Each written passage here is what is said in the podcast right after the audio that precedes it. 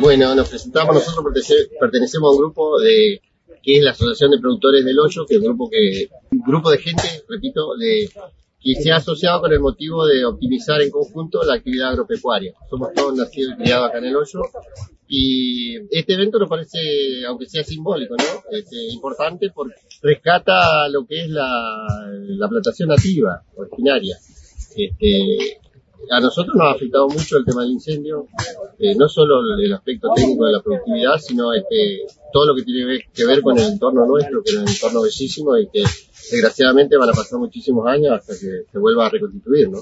Sí, exacto. ¿Tu nombre? Diego Breider, miembro de la Asociación de Productores del Hoyo, los tres, somos con Graciela también.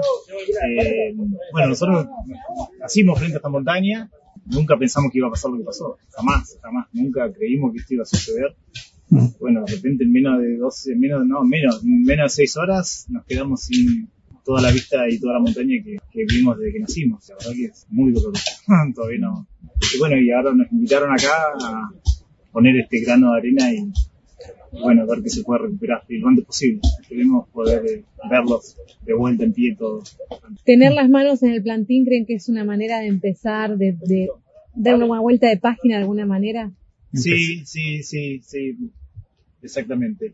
Resaltan los verdes cuando empezás a, a, mirar todo lo que hemos puesto en este ratito y sí, es un buen comienzo. Así que...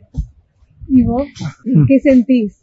Sí, bueno, yo soy Graciela, también pertenezco a la Asociación de Productores. Cuando recién venía subiendo, yo no, después del incendio no, no había subido. No, y es, es muy triste. Y sí, poder poner un arbolito y decir, yo colaboré para recolectarlo, sí, está bueno. Te sentís bien. Qué bueno. Gracias.